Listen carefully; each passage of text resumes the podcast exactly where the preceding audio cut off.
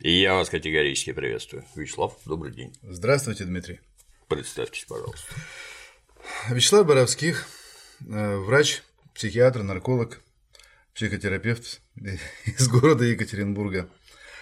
Э, вот уже около 20 лет занимаюсь, если так можно выразиться, частной практикой. 20 лет назад примерно я ушел из государственного здравоохранения, оформил э, государственную лицензию на свой авторский метод психотерапии, который назвал для удобства понимания моих коллег нравственно ориентированная психотерапия.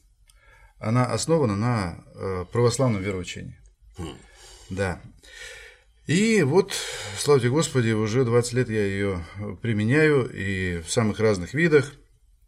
И амбулаторно, у меня есть свой кабинет в Екатеринбурге, где я провожу и первичную консультацию, как каждый нормальный врач, и свою работу непосредственно психотерапии с каждым пациентом, индивидуально, в группе.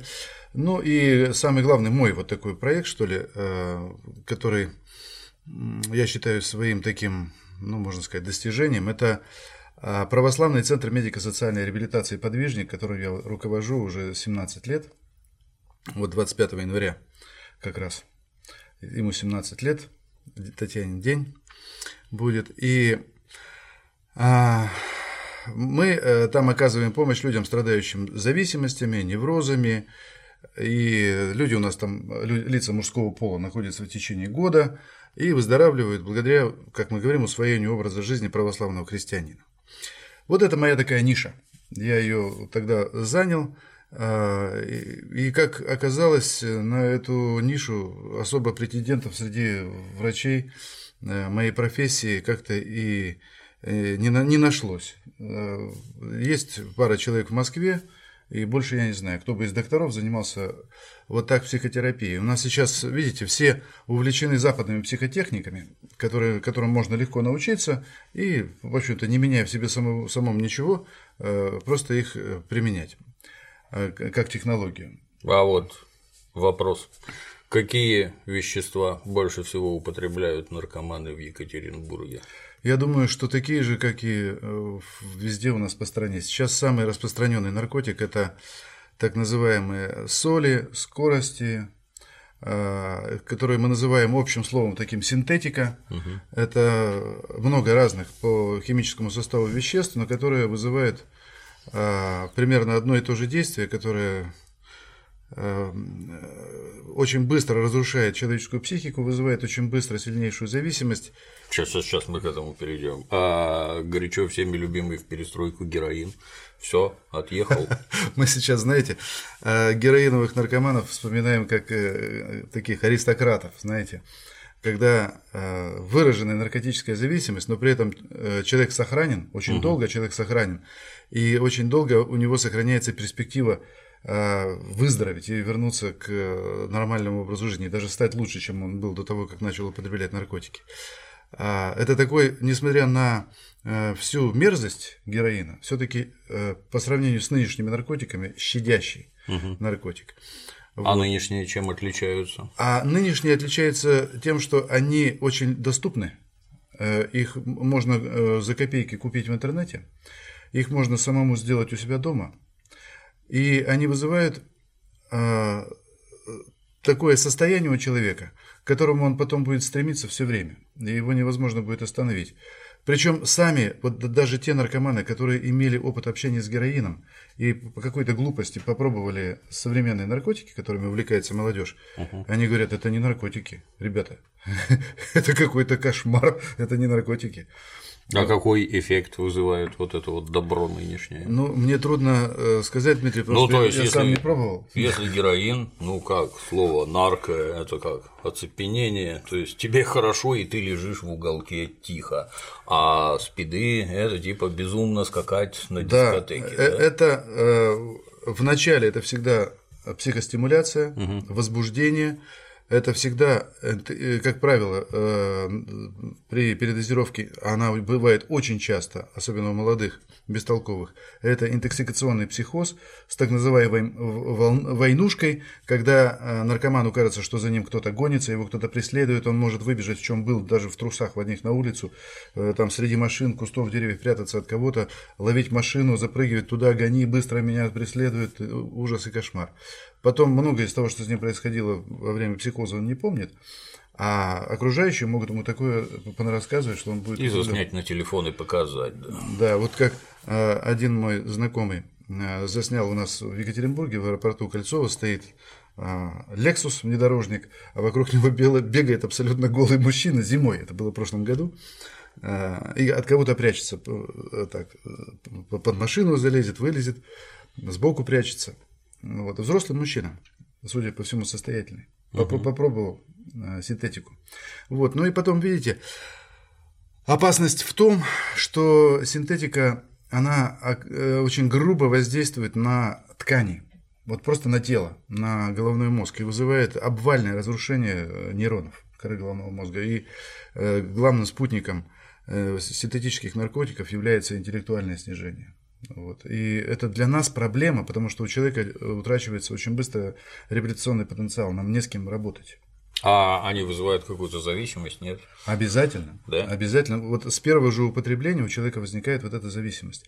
И он в следующий раз он будет уже и сам искать, э, чтобы к этому наркотику приобщиться. Вот. И к этому очень склонна молодежь, школьники. И мы сейчас видим, что с появлением этих наркотиков наркоситуация у нас в стране, она просто стала ужасной. Просто ужасно. Если раньше наши органы э, силовые как-то еще контролировали рынок наркотиков, то сейчас его невозможно контролировать, потому Почему? что он весь в интернете. И серверы находятся за границей. И они, когда закрывают один сайт, открывается тут же другой, и никого... Дело-то, наверное, не в сервере, а в том, кто продает и кто покупает, нет? Совершенно верно. Э, если есть э, спрос, значит, будет предложение, и оно все будет в любом случае.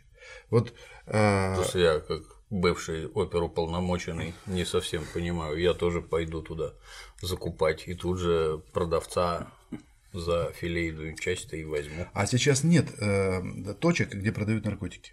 Сейчас есть так, закладывают, так называемые закладки, угу. которые осуществляют вот студенты. Угу. Я думаю, что и в Санкт-Петербурге тоже самое происходит. Конечно. Они могут на этом зарабатывать до 120 тысяч в месяц на этих закладках. И их невозможно тоже отговорить. А, и я же уже вот э, в течение 7 лет я вхожу э, в состав нашей антинаркотической комиссии Свердловской области под председательством губернатора. Угу. И мы на каждой комиссии, каждый квартал мы видим, как ухудшается наркоситуация. Не только у нас в области, но вообще uh-huh, в стране. И силовики просто говорят, мы не можем ничего сделать. Мы ничего не можем сделать. И сейчас вот я лично вижу, как э, врач, который занимается вот такой специфической работой, э, решение этой проблемы в снижении спроса на наркотики. Мы Это же, как? А, ну, чтобы наше, э, наше подрастающее поколение не хотело употреблять наркотики. Вы, извините, это вы серьезно говорите, да? Да, абсолютно, Дмитрий. Я, на... я вам приведу пример. На планете Земля есть отмеченная Богом страна, называется Соединенные Штаты Америки вы, наверное, слышали. Слыхал. У них там в их протестанстве считается, если у тебя много денег, это первейший признак того, что Бог тебя любит. Так вот их, их протестантский Бог, по всей видимости, любит больше всего на свете.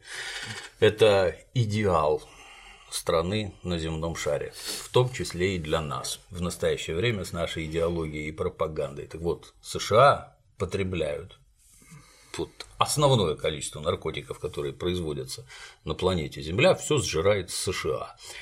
Как это вы предполагаете, что имея перед глазами такой пример, наши дети от этого откажутся? Как это так? Э, знаете, просто хочется сказать и на здоровье, если они употребляют такое количество наркотиков. Мы с вами э, помним времена, Дмитрий, когда главной проблемой в области наркологии в России был алкоголь. Вот я, когда был еще студентом, Оно до сих пор проблема. Да, но э, тогда она была, можно сказать, единственной проблемой такой, э, которой занималось наше государство. И когда я был студентом медицинского института, э, доступ к наркотикам был ну, просто наилегчайший. Тогда их так не списывали, как сейчас в медучреждениях. И мы могли просто брать их и пользоваться бесплатно совершенно. Высококачественными. Да, но у нас не было спроса на наркотики. Водочка, пивко, там это в студенческой среде было распространено. Но наркотики почему-то мы избегали. У нас срабатывал какой-то внутренний э, защитный инстинкт. Ну, это же была коммунистическая пропаганда, тоталитаризм, а теперь все свободные люди, а как в США. То хотите, есть... жрите, что хотите, и вот широчайший да, То есть идеология была, да? Идеология, Конечно, ну, да. Это же плохо, я когда есть идеология. Вот я вам такой пример из своей жизни приведу. Однажды, лет, наверное, 15 тому назад, э, мы, целая группа специалистов были приглашены в одну из школ Екатеринбурга, чтобы заниматься э, просветительской такой деятельностью, чтобы э, наши дети не употребляли наркотики. Профилактика.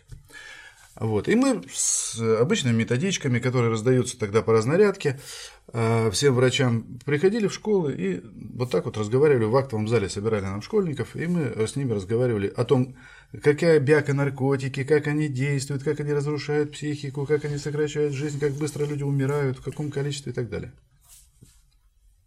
Мы видим, что это никого не трогает вообще. На нас смотрят, пустыми глазами, то, что мы говорим со всей нашей статистикой, цифрами, там все, никого не интересует.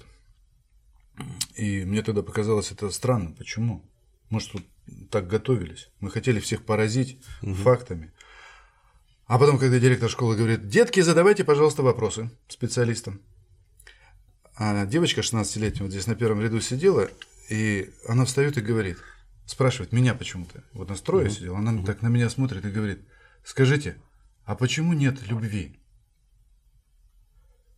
И я сначала подумал, что это, ну, как бы издевательство такое. Шутит, да. Да, шутка. А потом я понял, что вот она-то как раз права, что мы не о том с ними говорим. Мы говорим о том, какая гадость наркотики, а их волнует отсутствие любви. У них огромная потребность в любви, и они не видят э, никакого резонанса вокруг, ни дома, ни в школе, ни в своей э, среде ровесников. Они видят только э, отделенность и противопоставленность людей друг другу, они видят претензии, скандалы, э, они видят отсутствие любви полное. А человек в этом возрасте, в подростковом, даже еще раньше – Отсутствие любви воспринимает как торжество зла, а человеческая душа не может вынести торжества зла, она предпочтет не быть. И поэтому вот этот вопрос, почему нет любви, это претензия к нам, взрослым, что это мы им устроили такую безлюбовную среду, в которой они растут и формируются как личность, когда им просто не хочется жить.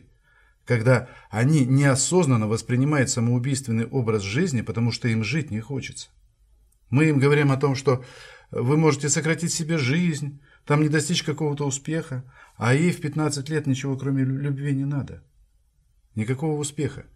И как один юноша на другом таком собрании говорит, вот если вы мне скажете, что есть такая правда, которая не зависит от людей, одна на всех, и люди могут ей принадлежать, могут нет, и если эта истина есть, тогда я готов – Учиться, трудиться, как вы мне говорите, добросовестно. Если этой правды нет, я сейчас пойду надену полиэтиленовый пакет с клеем момент на голову. И все. Это вымогательство. Ну, как к этому не относись. Но понимаете, вот эти сигналы, на них нельзя не обращать внимания. И вот тогда мы пошли этим путем. Каким? А мы начали строить свою профилактику. Вот я как врач, и вот та организация, которую я руковожу, это э, врачебно-просветительский фонд с таким же названием, как наш центр, подвижник.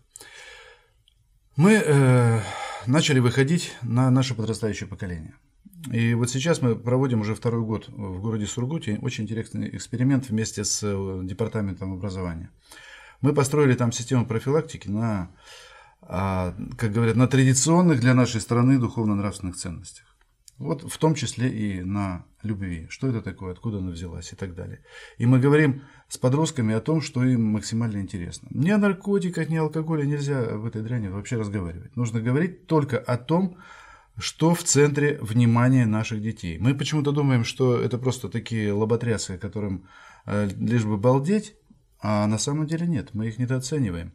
Это очень умные, очень глубоко чувствующие натуры вот наши дети. И в подростковом периоде, когда они противопоставляют себя невольно, это э, закон психологии человеческой, противопоставляют себя а, всем э, принципам жизни, всем э, постулатам, всем, всему порядку вещей, всей этики, и все расшатывают, и все пробуют на прочность, вот именно в этот момент им нужно помочь сориентироваться. Хотя делать это нужно, конечно, с самого раннего детства, когда они еще маленькие, может быть, даже в утробе матери. Но на помощь взрослые должны приходить нашим детям, чтобы они не пустились во все тяжкие, в том числе и в наркотики. Именно вот в этот очень ответственный и опасный для них период жизни. И если в этот момент говорить как раз о том, что такое жизнь, что такое смерть, что такое добро, что такое зло, что такое болезнь, что такое здоровье, есть ли жизнь после смерти? Заканчивается ли смертью жизнь как таковая? Что такое любовь? И вот тогда мы видим, что у детей загораются глаза.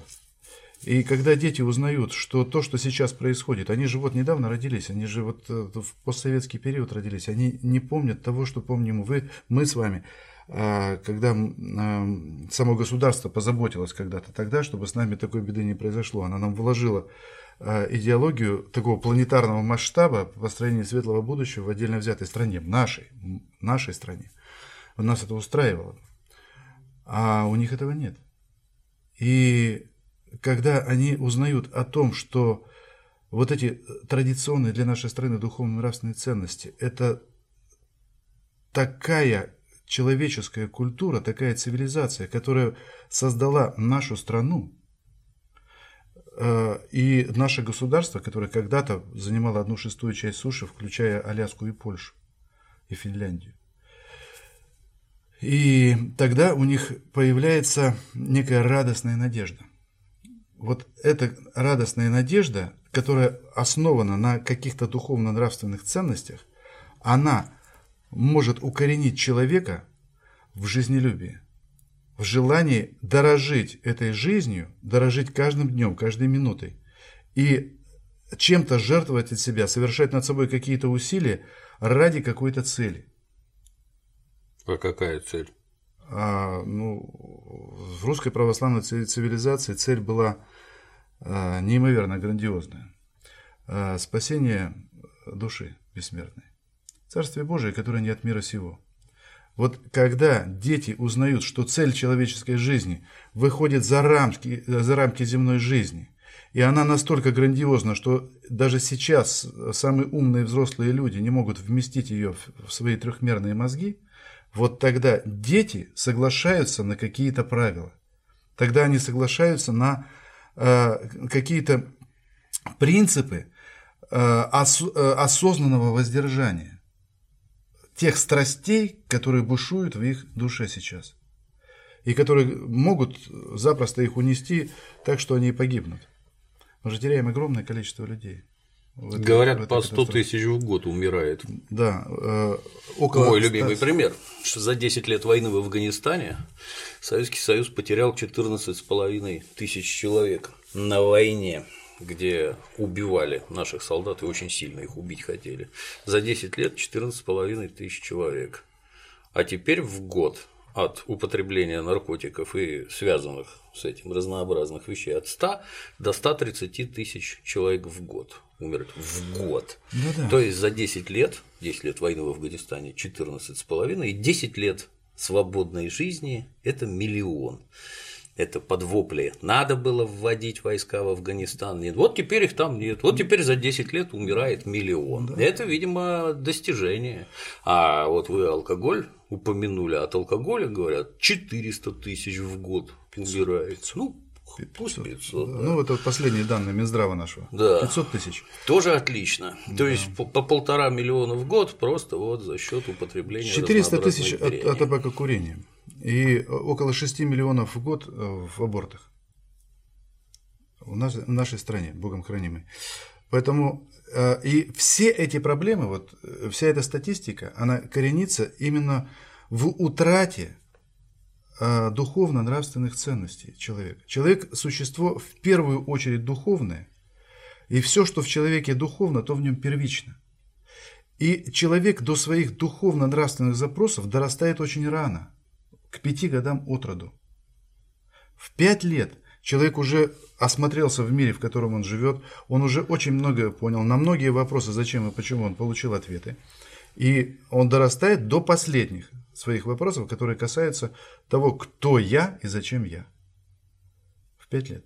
Вот у меня э, был такой пациент, Паша, э, быстренько расскажу. Пятилетний мальчик, его привела мама и бабушка, папы нет. У нас 50% детей в стране без отцовщины. Это такое заурядное явление уже. И вот э, мама жалуется.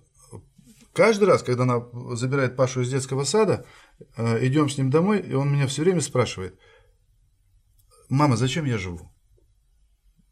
Ну, она, я сначала, говорит, не обращала внимания, но думаю, блажь какая-то. Я ему говорю, ну как, Паша, вот ты сейчас в саде ходишь, потом в школу, получишь аттестат, пойдешь работать, захочешь, пойдешь куда-нибудь, поучишься, получишь образование, будет профессия, а, а, купишь себе а, дом, ну, там у нас есть своя рублевка, там, где у нас революционная база, называется Красная Горка. На Красной Горке купишь себе дом или построишь, женишься, будут у тебя детки свои, ну, вот как-то так. Паша идет в соседнюю комнату к бабушке и задает ей тот же самый вопрос. Бабушка ему в своей бабушкиной интерпретации говорит то же самое. Он возвращается к маме, говорит, мам, ты жить хочешь? Она говорит, конечно, Паша. А он говорит, а я нет. И вот она говорит, тогда я поняла, что это проблема. И... Вам как специалисту по психике не кажется, что этот мальчик ненормален, Он который об... в пять лет не хочет жить? Дмитрий, это абсолютно нормальный парень. Чем? Это религиозный гений. Это человек, у которого его самосознание в пять лет уже достигло вершины. Он требует... То есть он готов самоубиться, я правильно понимаю? Вы да? знаете, а, если человек вовремя не получает удовлетворительных ответов вот на эти вопросы, то его жизнь в той или иной форме примет характер самоубийства. Даже если он... Вы помните, при горячо нами любимой советской власти все самоубийцы отправлялись в дурдом сразу, потому что у тебя психика поломанная ибо инстинкт выживания, он самый главный, главнее его ничего нет это, в человеке. Вот это как раз советский... Если он в пять лет хочет умереть, ну, что-то тут не так. Нет? Это тут что-то с нами не так, согласитесь. Ведь он э, не получил этих удовлетворительных ответов от своей взрослой мамы и бабушки, это они не смогли ему дать того, чего он от них ждал. Помните, как у Достоевского в этом рассказе, когда десятилетний Сережа встретился со своим дядей, князем, который его не видел давно. И вот они увиделись здесь, в Санкт-Петербурге. И дядя говорит ему, Сережа, как ты вырос? Вот посмотри, ты сейчас э, учишься в лицее, потом ты пойдешь в реальное училище, потом в университет, потом э, ты станешь там статским советником, э, женишься, купишь себе дом на мойке, похож, правда? Э, а после работы будешь ходить в мужской клуб – Сережа разрыдался и убежал. Его потом нашли там в комнате, мама спрашивает, Сережа, что случилось? Он говорит, мама, я не, не думал, что человеческая жизнь может быть такой унизительной. То, что для взрослого нормально... Сам, сам он этого вокруг не видел. Ну, вы знаете, э, тогда в, в аристократических семьях дети воспитывались так, что они многого вот из того зла, которое творилось вокруг, не видели. Они были в, в, в окружении там, э, преподавателей, гувернеров и так далее. Они не ходили в общеобразовательные школы, как наши дети. И не видели человеческих страстей в этом э, в школьном выражении. Вот. Ну, кстати, крестьянские дети тогда тоже воспринимали вот эту систему ценностей из образа жизни своих родителей, и они проходили вот этот очень опасный этап своей жизни легко, без, э, без проблем, потому что они видели своих э, родителей с малолетства самого, вот как только они начали что-то отражать, они видели э, в своей избе молящихся взрослых, которые осознают свои недостатки, свои несовершенства и исповедуют их перед Богом, которого считают совершенным и с помощью которого хотят сделать свою жизнь лучше. Получалось? Да простите, у нас была сильнейшая нация, жизнелюбивая нация, которая освоила такую огромную территорию. Я же не зря об этом, об этом упомянул. И человек с психологией самоубийцы не будет закладывать города, не будет строить дороги железные через, через всю страну. Оно же примитивно объясняется, это жажда наживы.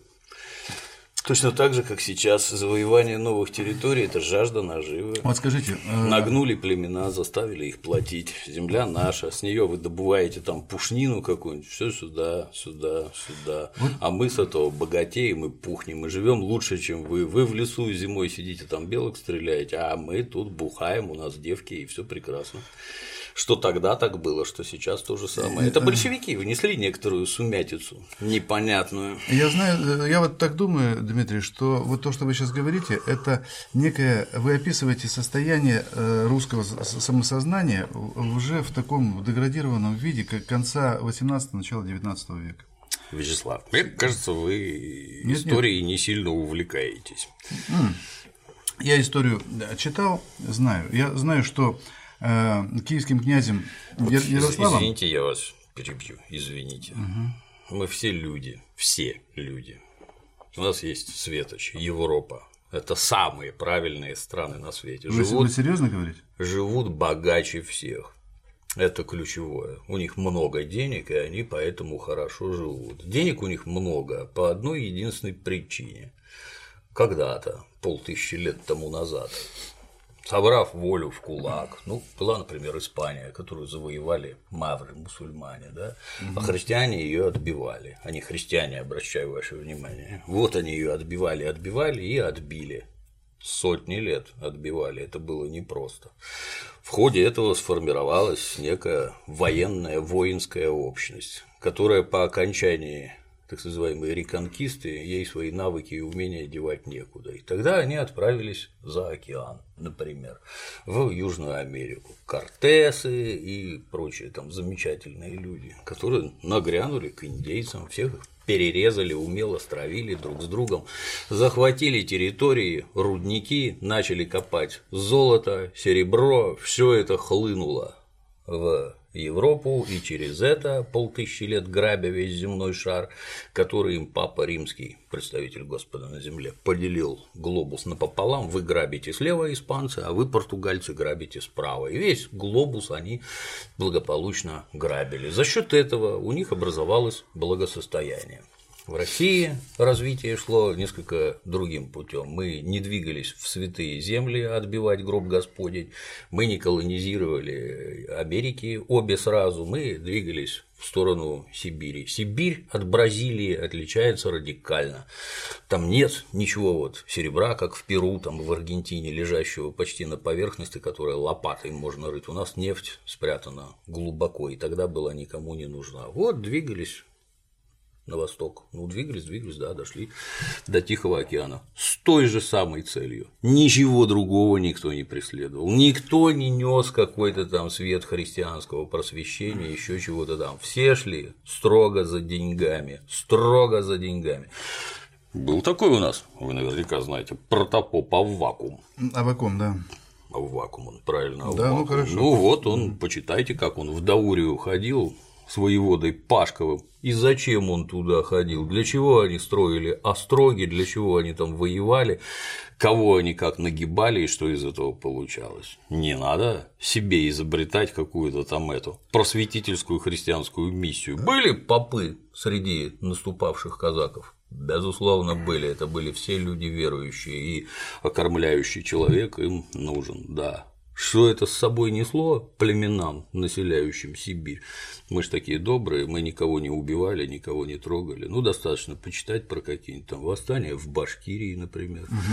представителей которого руководителей приморили потом у нас тут в Шлиссельбурге. Как это так? Как это мусульман заставляли креститься и всякое. Так это вовсе не все так радужно, как может показаться. Да не все так радужно. В том-то и дело, что э, христианство пришло в мир, который погибает от зла. И то, что вы описали, вот э, эти эпизоды из истории Европы, это э, чисто специфическая европейская история. Не христианская, нет? Э, вы знаете, это вы сейчас описали историю дехристианизации Европы. Она началась как минимум на 500 лет раньше, чем у нас. Мы по сравнению с европейскими народами, русский народ, как минимум на 500 лет моложе, чем все европейские народы. Вот. И у нас не было европейского, э, европейского средневековья. В России не было. Оно на нас никак не сказалось, эпоха средневековья. На нас никак не сказалась эпоха Возрождения. Возрождение язычества. Ведь в христианской Европе можно было Мало кто про это знает, возрождать да. только античное язычество. Да. Когда э, западноевропейцы с ним познакомились, они так восхитились всей этой формой и чувственностью, что забыли про Христа. И в конце концов, вот сейчас уже так называемой преамбуле к Конституции Объединенной Европы, там уже слово не слово о Христе, там говорится, что колыбелью Объединенной Европы является античность, античная культура. Это катастрофа для европейского сознания, потому что было тысячи лет Средневековья, где было христианство худо, бедно, с отпадением от православия, с папизмом, э, как с ересью и так далее, но было христианство, были войны между католиками и протестантами, залившие кровью Европу. Это все было на религиозной почве, на, на почве чистоты исповедания христианства. Ведь 30-летняя война в Германии унесла 9 десятых населения страны. А потом эпоха Возрождения, э, которая э, э, еще и параллельно шла с развитием протестантизма, протестантского сознания, а это уже такая, знаете, ну, выраженная степень дехристианизации, отхода от основных идеалов христианства, как создание Царствия Божия, которое внутрь вас есть. Когда Европа начала заниматься устройством земной жизни. И богатство, накопление богатства – это чисто иудейская идея. Она поразила умы и сердца европейской элиты, а потом всего народа. Россия стояла в стороне от этого. И киевский князь Ярослав Мудрый, он поехал из Киева, где было все хорошо и богато, и там можно было развивать инфраструктуру и дальше. Он сел на коняшек и поехал через тайгу, не, не по автостраде, а через тайгу поехал закладывать город Ярославль. Это севернее Москвы. Зачем? Зачем кормить здоровых вот таких комаров, и, э, где в лесах волки, медведи? Что-то другое двигало этим человеком. Сказать вам что? Ну, скажите, деньги. Нет. Страх и беспокойство за собственную жизнь. Это залесские так называемые места, куда они бежали от превосходящих сил противника для того, чтобы остаться живыми. Это первое. А вера – это уже потом. Вот сначала жить надо, и тогда какая-то вера будет. Вот поэтому они бежали. Вовсе не потому, что там было так хорошо, пошло оно известно куда, дай-ка мы пойдем среди медведей поживем. Ну вот смотрите, какая жизненная энергия, когда люди по пути, э, как вы говорите, убегая от кого-то, создают огромную инфраструктуру в виде населенных пунктов, городов вдоль рек э, русских и расширяют э, ореол своего обитания. И Возле рек их легко было найти и перебить, поэтому они бежали вглубь лесов. Да. Но города-то закладывали они. Ну, э, какие это были города? Ну, о чем вы говорите? Ну, сколько там народу жило? 700 человек в а. этих городах? Нельзя было так жить. Вас найдут и убьют. Поэтому бежали в леса. Ну, э, я, я так не думаю. Я бы, знаете… Так а тут не надо думать. Я... Есть история, которая про эти вещи рассказывает. Нет, история не отвечает на вопросы «почему?». История отвечает Жить хочется. на вопросы что и как, но не дает ответов на вопросы Жить почему. Хочется. А вопросы, ответы на вопрос почему из трех основных а, элементов, из которых э, состоит человеческая культура, это наука, философия и религия. Вот только религия дает ответы на вопрос почему. Не всем. Вот мне, например, не дает. Э, ну, э, видите, а, смотря какая религиозность у человека. Никакой. Да, нет, так не бывает. Э, человек что религиозный обязательно, и э, он э, имеет в себе какие-то, вынашивает себе ответы на свои религиозные запросы. Даже если они носят характер противопоставления э, себя существующим традиционным религиозным там, конфессиям или э, укладам э, мысли и жизни. Все равно это религия. Даже э, в советские времена, э, когда атеизм был государственной идеологией, э, это выглядело как настоящая религия. Атеизм? Конечно. Атеизм – это отрицание кого? Бога. Ну нет Бога, что ты его отрицаешь? Успокойся. Так, э, а, никого это и не тревожило. Ну, извините, счету. в каждом у нас райкоме партии был э, отдел антирелигиозной пропаганды, и все занимались, все 70 лет советской власти усиленно антирелигиозной пропагандой. Я думаю, что оно очень сильно отличалось, то, как этим занимались в начале становления советской власти и что было в конце. Да, я знаю, как это выглядело в начале. В начале это выглядело, это выглядело примитивно. Церковь поддерживала идею монархии, каковую свергли. И если вы выступаете против существующего государственного строя, то с вами обойдутся достаточно жестоко, особенно если вы выступаете с оружием в руках.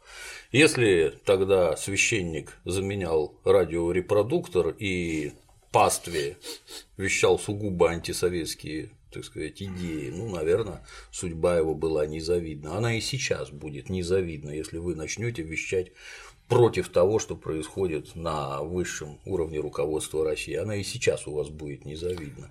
Смешивать это вот все время, вы знаете, а вот взяли, расстреляли, да, взяли и расстреляли.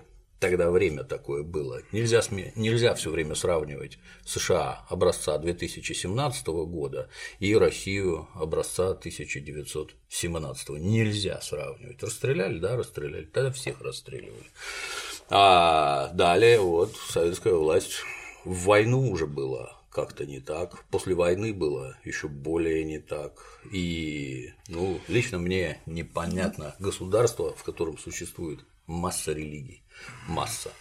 Оно не может быть православным, например, если оно хочет сохраниться как государство. Иначе как там это дом, разделившийся в себе, не устоит. О. Так и тут. Если вы хотите, чтобы Россия была православная, России не будет, потому что в ней есть мусульмане, иудеи, буддисты, Россия, сатанисты Россия. и вообще бог знает кто и что. Дмитрий, ну Россия изначально так складывалась. И что? Так это не значит, что она такая должна быть вот, все время. Э, смотрите, э, православие в России – это культура образующая и э, государство образующее явление. Какую культуру образует православие?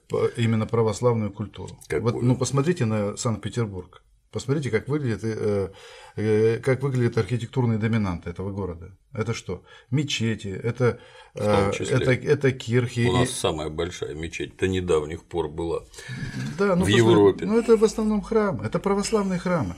То же самое вы увидите в Москве, несмотря на то, что там тысячи храмов разрушено. То же самое вы видите у нас в Екатеринбурге. Посмотрите на наши города, и вы поймете, что Россия – это православная страна, несмотря на то, что последние сто лет, даже больше – у нас православие целенаправленно уничтожалось. Даже нашей монархии, так называемой, особенно в XVIII веке, нашими государями и императрицами. Екатериной, которая закрыла 80% монастырей, Екатерины II. А церковь жива. И православное самосознание в, вопросе вот этой девочки 16-летней, почему нет любви, оно живо. А может, она другую любовь имеет в виду? Нет. Как положено подростку, любовь человеческую, даже, сугубо плотскую. Даже эту, если любовь она имеет в виду, она имеет в виду взаимоотношения между человеком, основанным, основанным на э, тепле, доброжелательстве, взаимопонимании искренности, Я с вами полностью согласен, Вячеслав, полностью. Мы с вами отклонились, так сказать, от этого в какие-то исторические дебри никчемные. Но вот у нас теперь капитализм. Капитализм – это культ наживы. В рамках этого культа наживы главные цели у людей, у всех, вот ну, утрирую, но у всех, без исключения, нажить как можно больше денег, а потом потратить эти деньги на получение удовольствий. Ничего другого лично я вокруг не вижу, вообще ничего. Денег должно быть много, неважно, каким путем они у тебя образовались, абсолютно неважно. Вон полковник Захарченко который с коррупцией в полиции борется, у него там 9 миллиардов рублей образовалось внезапно откуда-то. Докажите, откуда они у меня, говорит полковник Захарченко. А дальше все это надо потратить только на удовольствие. Вот я когда-то, я много где работал, последнее государственное место я в милиции служил. Ну, естественно, мы там ежедневно употребляли алкоголь в изрядных количествах, ну, и вели беседы. Беседы ведутся у русских людей исключительно про работу. Ни о чем другом мы никогда не говорили вообще. Ну, женщины, понятно, которые нас окружают и всякое такое. Но, в общем-то, мы работали, несли службу и беседовали только об этом. Потом я ушел в капитализм. Вот я общаюсь с людьми теперь. А они не говорят ни о чем другом, кроме как, где они были в отпуске, что они там видели, где они там что-то сожрали, на чем они катались и как они вообще отдыхали. Ничего другого, никаких других разговоров я не слышу вообще. Вот это вот построено благодатное общество на обломках коммунизма, в рамках которого надо жрать, совокупляться и спать. Все, больше ничего нет. Вы меня, конечно, извините, Дмитрий, но то, что вы сейчас рассказали, вы опять-таки описали а, деградацию Э, нашего национального самосознания. А тут чуть-чуть дальше скажу. Вот вы сказали, что Европа там на 500 лет нас опережающая, да, она действительно нас опережает, и мы движемся тем же самым путем. Тут вопрос сразу, что если у них получилось вот так, и они к этому самостоятельно, без коммунизма, обращаю ваше внимание, без коммунизма они к этому пришли. Мы отринув коммунизм, старательно повторяем их путь, и мы уже пришли абсолютно к тому же самому. И ни к чему другому мы прийти не можем. А вот эти вот потуги власти, сейчас мы на замену ЦК КПСС назначим православную церковь, они ни к чему не приведут. Ни к чему абсолютно. Что церковь может дать этой 16-летней девочке, у которой в башке бурлят гормоны, и ей хочется всего животного. И этот вот не, не даже не девочка, а вот подросток. Чего он хочет, этот подросток? Он смотрит разину рот, там негр какой-то ездит на Бентли, у него там вот такие пачки долларов он в клипах прыгает, вокруг девки скачут, задницами трясут, это все его девки. И что? Что? Подросток, вы хотите сказать, все это отринет, уверует и пойдет молиться? Вот вы знаете, если действительно а, наши дети узнают от нас, от взрослых, что человек это скотина. Я вам страшно опять скажу. Вячеслав, вы извините, что я все время да. перебиваю. То, что вы говорите, я как бы это сказать, я как нехрист это дело глубоко разделяю, но эти дети, они пришли к вам, а вы им никто вообще. Вы не папа, вы не мама, не бабушка, не дедушка, не брат, не... Вы, вы не родственник вообще. Вы абсолютно посторонний человек, к которому их привела судьба, Господь, можно называть как угодно. Но ключевое, что им, этим ребенком, не занимался никто, Ему не на кого посмотреть, чтобы, ну, кроме негра с баблом и с трясущимися жопами вокруг, угу. ему не на кого смотреть вообще. И к вам он, мое мнение, как нехристя, попал случайно, в силу вот каких-то там обстоятельств, а вокруг ему никто такого примера не дает. Вокруг негр с баблом, бабы и все.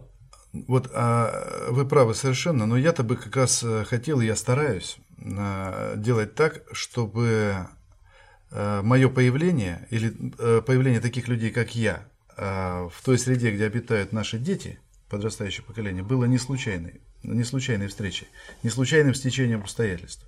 Вот мы сейчас создали врачебно-просветительский фонд для того, чтобы готовить врачебные кадры, да, из среды верующих врачей православных, для того, чтобы заниматься тем, чем занимаюсь я, как врач.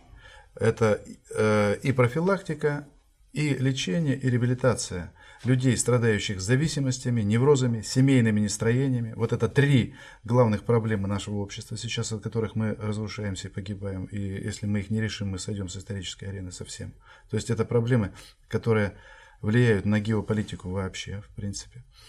А, и чтобы создавать сеть таких революционных центров для людей, уже пострадавших, а, чтобы возвращать их в строй, знаете, такие э, тыловые госпиталя, которые возвращают раненых опять на фронт.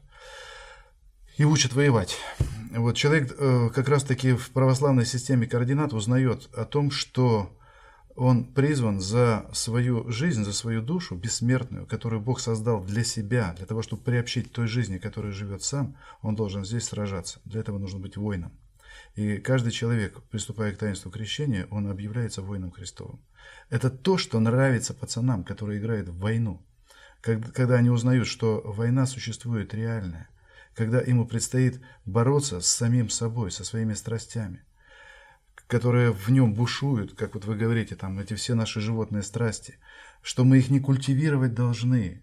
Если мы будем их культивировать, тогда будет 100 тысяч погибших наркоманов, 500 тысяч погибших алкоголиков, 400 тысяч от, от, от э, табака и по 6 миллионов в год от абортов.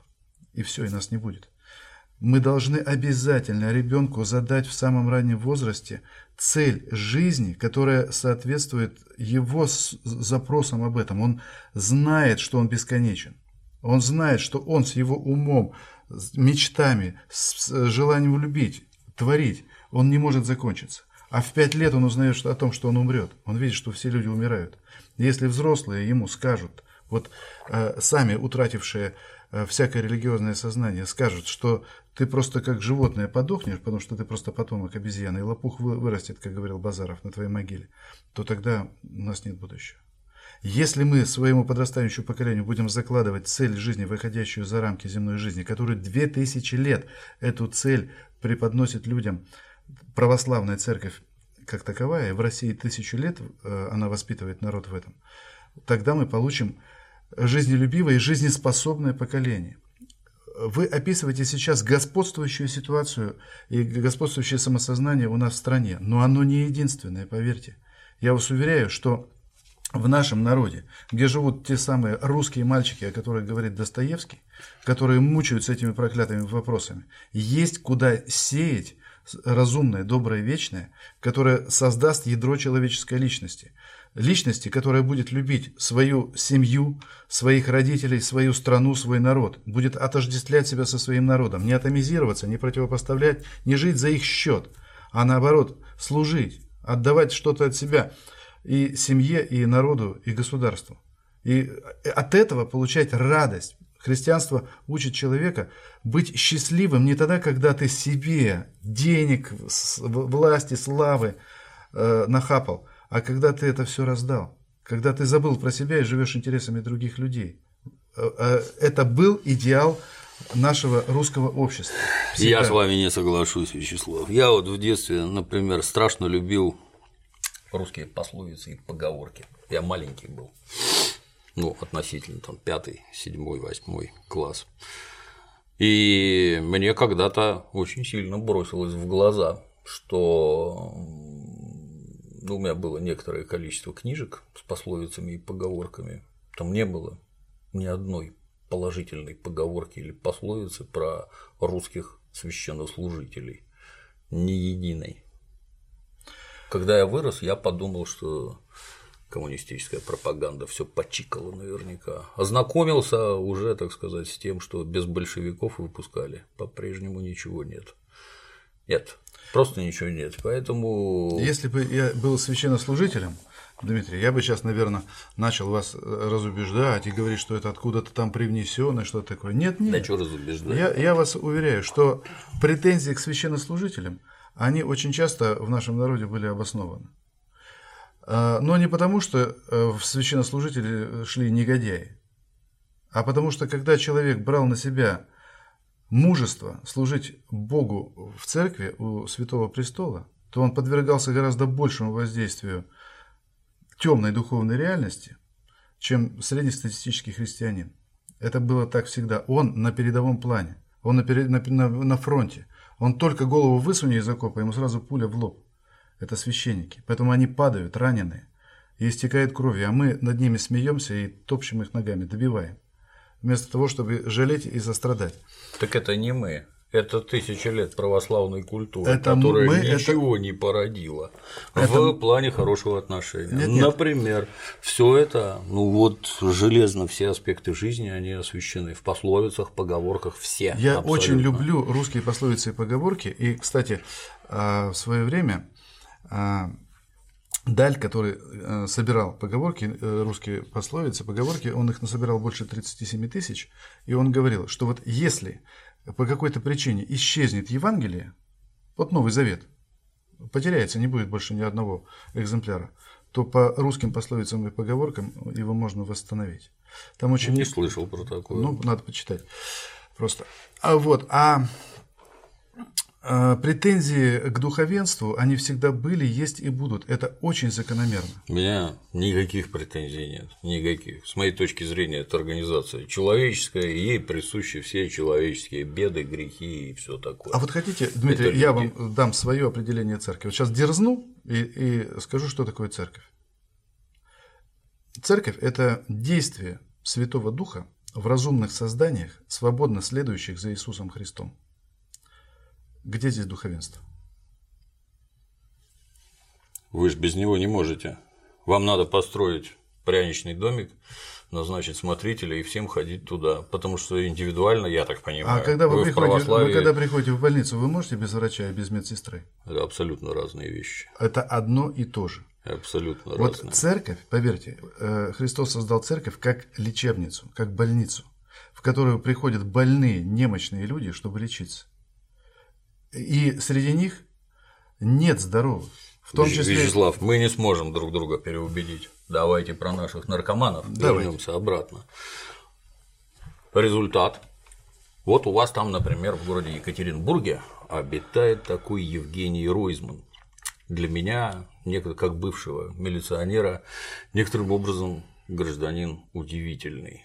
То есть пока вся милиция дружно крышевала у вас там торговлю героином, гражданин Ройзман почему-то озаботился тем, что такого быть не должно.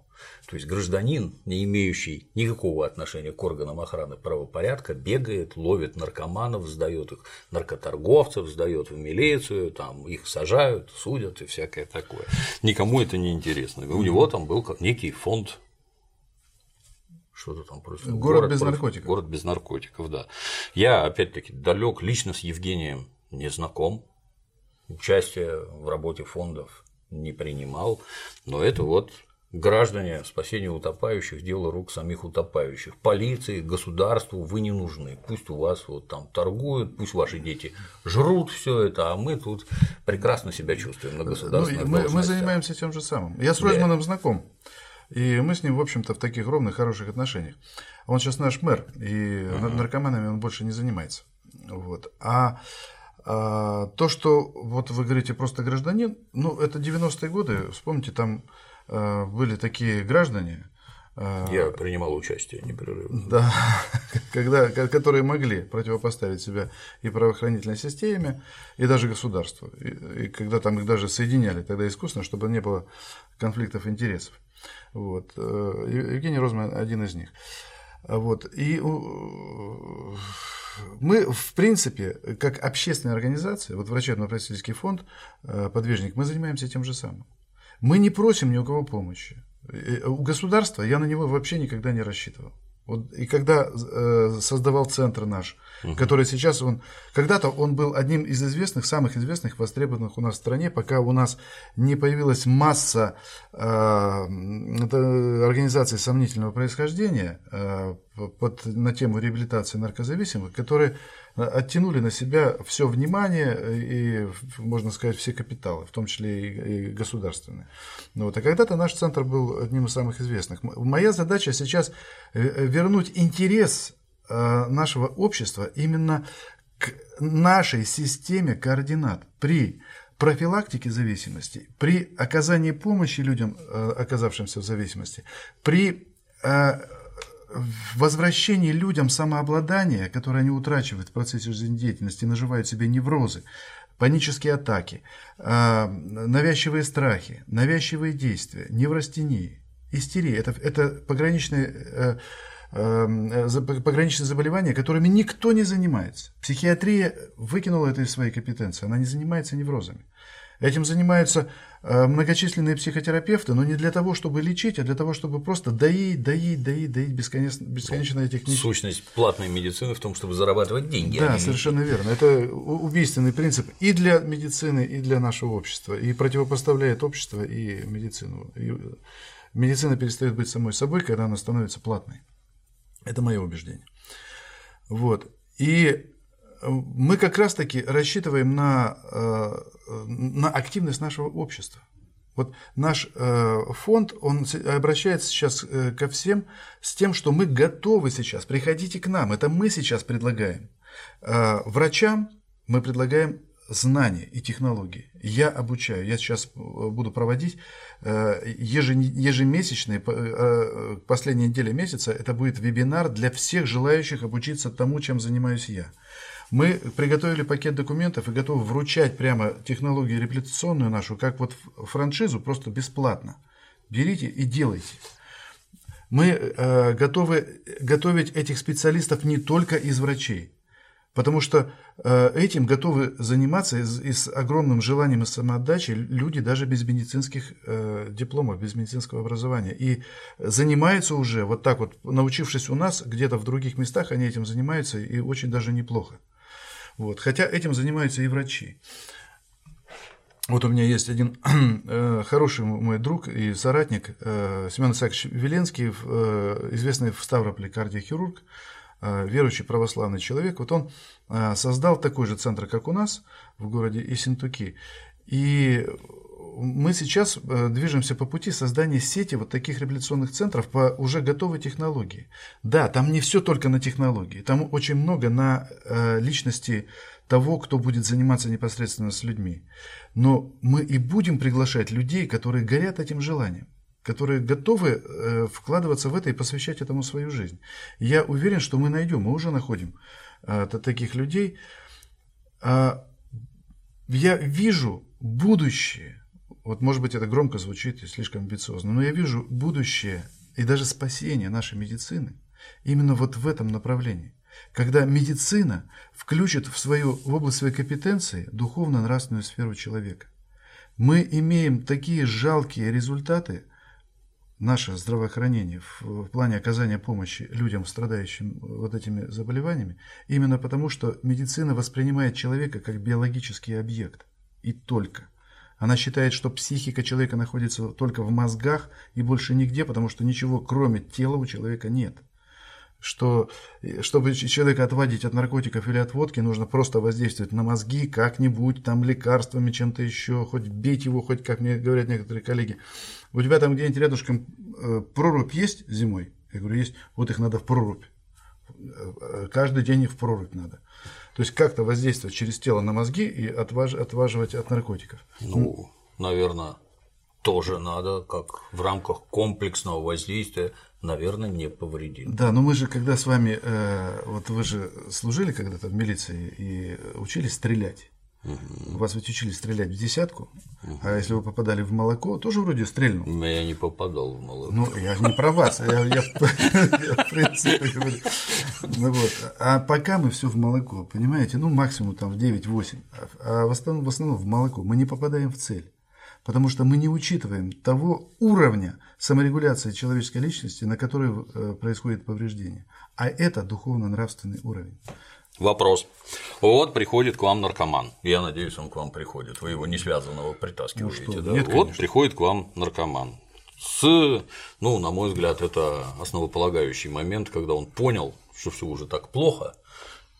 Если он еще не понял, то ловить на аркан его в моем понимании бесполезно, бесполезно вообще. Бесполезно, бесполезно. Я, поскольку всю сознательную жизнь среди уголовников, то вот среди в уголовной среде наркоман проходит под названием животное. Он не человек вообще.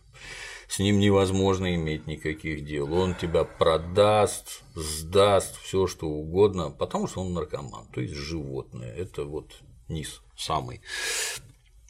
И вот он осознал, что все так плохо, что надо уже что-то вот предпринять. Это ключевое. Если не осознал, в моем понимании, лечить бесполезно. Верно, это то, что вы говорите. Макай в прорубь, не макай, ничего с ним не будет.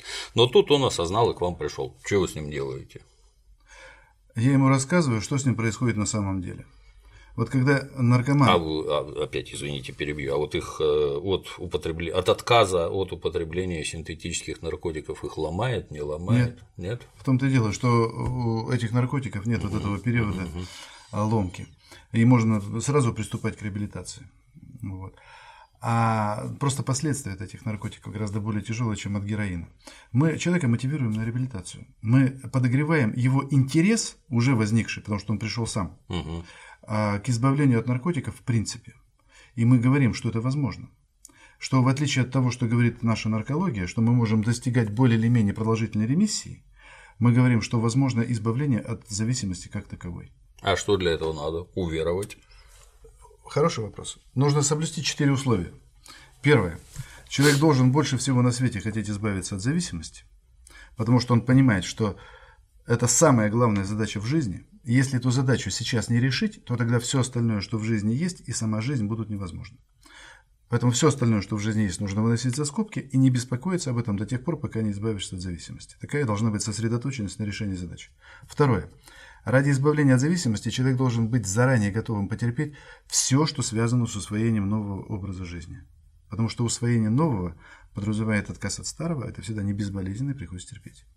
Третье. Человек должен посвятить этому не менее одного года жизни.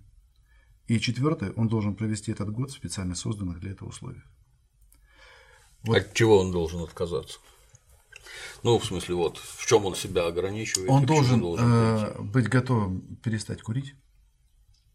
Даже курить. Да, у нас не курят в центре, и после нашей реабилитации люди не курят. А, Я так э, скажу без ложной скромности, что э, 70% наших выпускников не употребляют алкоголь, наркотики и табак. 70%. Через наш центр за 17 лет при таком большом сроке реабилитации прошло около 700 человек. Вот. И э, человек должен хотя бы согласиться на то, чтобы ближайший год жизни посвятить интенсивной работе над собой под руководством других людей. Он должен на первичной консультации поверить мне, как человеку, что я не считаю его, как, извините, вы сейчас сказали, Дмитрий, а, животным. Ну, в данном случае, повторюсь, это животное сделало шаг от состояния животного и Оно за- захотело перестать оно им быть. вспомнило, что он человек. Оно человек. И если э, этот человек э, увидел положительный отклик у доктора, и увидел, что доктор не хочет от него ни денег, ни его имущества, что он ему интересен сам, как, как человек, чтобы его вернуть к жизни, то тогда вот на этой стадии развития болезни, она называется вторая половина второй стадии, когда сам наркотик уже не радует, а в отсутствии наркотика не радует вообще ничего. Вот тогда он готов согласиться. Да, и там еще будут периоды врастания, кризиса, там все, все это будет. Но главное, чтобы на первичной консультации человек вот на это согласился. И потом начинается самое интересное, начинается вот эта э, работа, которая выстраивается с ним в течение года, год. То есть человек проводит в, э, в наших условиях, мы бу- находимся в непосредственной близости с православным приходом, э, с настоятелем этого прихода мы друзья, отец Сергий. И вот 17 лет мы э, как бы составляем такой тандем врача и священника. Я занимаюсь своим делом, нравственной ориентированной психотерапией, организую, руковожу, а он духовным окормлением. То есть он их э, исповедует, причащает, они там участвуют в богослужениях. такой, опять-таки, как некоторым образом причастный. То есть, а, вот с моей точки зрения, ну, мой жизненный опыт говорит следующее, что наркоман, он перво-наперво крутится в наркоманской тусовке. Это ключевое, почему они употребляют наркотики. Соответственно, круг общения формирует способы развлечения, так скажем попытки вынуть его оттуда. Ну, во-первых, здесь мы вот, например, употребляем героин. Не синьку вот эти, как все дебилы и какие-то там конченые твари, а у нас высокая, благородная, кайф абсолютно несравнимый. Мы вот причастны к чему-то настолько исключительному, что слов нет. Вот мы вот здесь. И тут мы хотим этого человека условно, и мы как морковку из грядки вынуть и куда-то убрать. Наркоман, лишенный круга своего привычного общения. Я вот, например, когда из милиции уволился, мне среди граждан крайне неуютно. Вы вообще не такие, шуток наших вы не понимаете, мы вам кажемся какими-то мутантами, там, с этими, как это они любят рассказывать, у вас профессиональные искажения психики там и прочее. На самом деле это вы идиоты, а я вот умный и хороший. То же самое наркоман. Он, будучи выдернутым оттуда, когда его ты это как его, не употребляй. Он и согласен вроде не употреблять. Он понимает, что это плохо и ничего хорошего ему не несет. Но с вами с козлами общаться не о чем. Угу. Поэтому я побегу туда обратно, и Петро, ну что ты, угу. в чем смысл-то? Что, зачем ты отказался? Ты же видишь, у нас все нормально, давай к нам обратно. И он обратно. То есть, в моем понимании, эта вещь не столько э, биологическая зависимость, химическая, сколько социальная. Сколько социальная. социальная. Да. Их невозможно оттуда выдернуть. А. А, а вот, ну, закончу. Да, вот у них там веселье Разгуляева, беспорядочные половые связи, страшно весело. А вы его... Множество удовольствий чувственных, о которых вы говорили, чтобы да. заработать больше, как можно больше денег, чтобы… Да. А вы э, его из этого урагана удовольствий в церковный приход. И что ему там? Вот что, сейчас расскажу. Э, за то время, что он у нас находится, он должен э, основательно разочароваться во всем своем предыдущем жизненном опыте он должен критически пересмотреть все, что с ним в жизни было. И дать ему э, всему этому уже новую оценку. Обязательно. Без этого никакая реабилитация, никакое изменение самосознания, мировоззрения человека невозможно. И от чего-то человек должен решительно отмежеваться. В первую очередь от всего, что так или иначе связано с э, наркоманической средой, средой обитания и самими наркотиками. Многие способны так поступить? Э, я вам скажу э, честно, никто не способен. Я как раз про это. Да. А, в Евангелии сказано, невозможное человеку, возможно Богу. Это не метафора, это закон человеческой природы. Человек должен не просто критически пересмотреть свой образ жизни, но он должен понять, что он сам своими собственными силами его изменить не может. И вот тогда он начинает об этом просить Бога. Для верующего человека, Дмитрий, это аксиома. Ну, Всё. приходят же разные, верующие и неверующие. Приходят неверующие. Угу. Верующий человек наркоманом по определению быть не может. Приходят неверующие. Крещеные. Да, крещеные ребята, но неверующие. Вот. А в Евангелии сказано, все, о чем не попросите с верой, дастся вам. Это закон человеческой природы. И благодаря этому действию на них самих этого закона они обнаруживают Бога как такового, как живую личность, с которой можно вступать в общение и выстраивать отношения максимально полезные для тебя, для твоей жизни, для твоего будущего, настоящего. И для них Бог является уже не отвлеченной идеей, а большей реальностью, чем вот этот наш чувственный мир с, с этой личностью, разумной, волевой, свободной, бесконечно тебя любящей, общаться сладостно. И человек любит э, молитву э, как, ну, я не знаю, как единственное средство утешения в этом мире, которое действительно возле лежит. Когда... А каков процент? Вот пришел человек, и у него получилось так, как вы говорите. 70. А а бывает не получилось. Нет, 70% э, наших выпускников, то есть ага. те, кто дошли да. до, до года, они не употребляют. Э, они живут вот это, этим, э, ведут этот образ жизни, о котором мы с вами говорим. Видимым проявлением, которое является то, что они трезвые. это, что... это на каком временном промежутке? Ну вот центру нашему уже 17 лет, угу. первые наши выпускники, они вышли 16 лет назад. 16 лет угу. эти люди уже живут полноценной жизнью. А количество рецидивов? Это типа 30%, да? То да. есть кто походил, да, походил. Но для, для нашей системы реабилитации рецидив – это не катастрофа.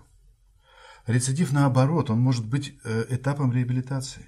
Чтобы человек мог, э, упав, воспользоваться тем, чему он был научен – чтобы самому встать, с Божьей помощью, конечно, но с собственными усилиями, когда от человека старания, от Бога результат. И он еще больше утверждается в этой системе ценностей и еще тверже стоит потом на ногах. Мы видим гораздо более надежные, что ли, отдаленные последствия, отдаленные результаты э, нашей реабилитации у тех, кто пережил рецидив после реабилитации. Но это же ужасный тезис. Не согрешишь, не покаешься, не покаешься, не спасешься. Вы знаете, Нет? это ужасно, но тогда, если не будет греха, не будет покаяния, не о чем говорить.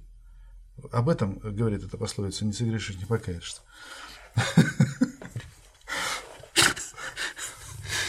И вот, они у вас формируют приход или что? Как нет, это? нет, приход существует сам по себе. Угу. Мы просто вливаемся в приходскую жизнь.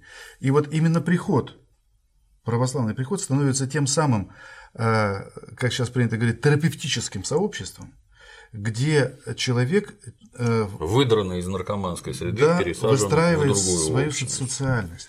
А православный приход это, ну, в общем, на мой взгляд, это идеальная модель гражданского общества, где там есть, где одним единым духом объединены люди разных возрастов, разных профессий, разных социальных слоев, э, уровней обеспеченности материальной и так далее, и где нет чужих, где все свои, нет чужих детей, все дети свои, все э, э, как родственники. И когда-то вся Россия состояла из православных приходов, вот из этих моделей общества. И это как раз-таки и обеспечивало нам стабильность, вот такую социальную стабильность. И э, человек, прошедший, прошедший нашу реабилитацию, он предпочитает вот это сообщество людей. И чем больше он вливается в эту жизнь, чем больше времени он потом после реабилитации в этом проводит, тем больше он утверждается в этом образе жизни и вот в этой э, социализации. Это не может не понравиться, если ты э, проникся этим духом. Не может не понравиться человеку. И вот, э, конечно, э, я понимаю, что когда ты видишь наркомана в разгаре болезни, хочется назвать его животным. Но те, кто пришли к нам в разгаре болезни, они сейчас, простите, в том числе и они построили стадион к чемпионату мира в Екатеринбурге 2018 года. И это они заканчивают лучшие учебные заведения, становятся актерами – музыкантами. Они становятся, один из них стал в 2014 году лучшим фермером Свердловской области за 2014 а, год. Актер в нынешнем православии это допустимо? Да допустимо, что вы. А, а, Их же недавно возле кладбища хоронили. Знаете, э,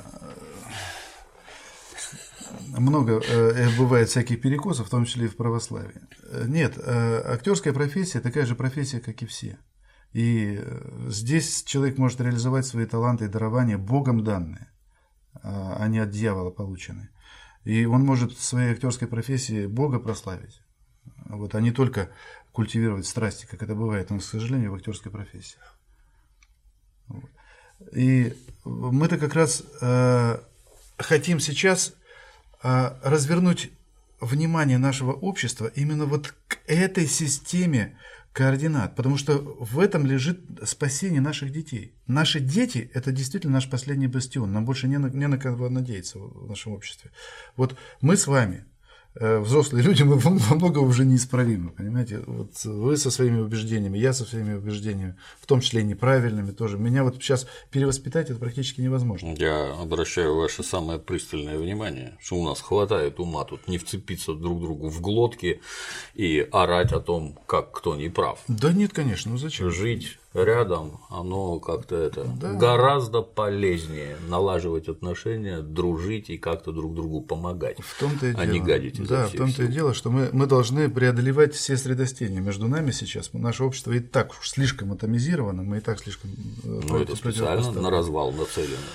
Да, а как раз то, что мы предлагаем, это людей соединяет. Потому что люди могут быть единодушными, они могут быть разных взглядов, у них могут быть разные интересы в жизни, цели, э, разные таланты, они по-разному одарены. Но если они единодушны, то тогда они составляют нечто единое целое. А единство, созидание – это признак жизни. Это труп разлагается. Это умирающее общество, оно атомизируется и потом исчезает. А там, где есть жизнь, там люди собираются. И ну, у нас, простите, но Хорошо сказал. единственный да. источник жизни э, у людей – это все-таки Бог. Ну уж извините, это Бог. Да я-то что? А, ну вот э, давайте так подумаем. Ну, мы ведь не сами себя сделали, правда? Не будем вдаваться. Не будем? Хорошо, Вячеслав. давайте. Самый страшный вопрос. А с деньгами-то как? Они несут деньги или как? На какие шиши? С деньгами всегда плохо, Дмитрий. Не сомневаюсь. Но откуда они берутся-то? Э, ну, э, из разных источников они берутся. В основном, конечно, вот что касается деятельности нашего центра, родственники наших э, воспитанников, они выносят пожертвования, ежемесячные пожертвования на содержание. Кто сколько может? В общем-то, да.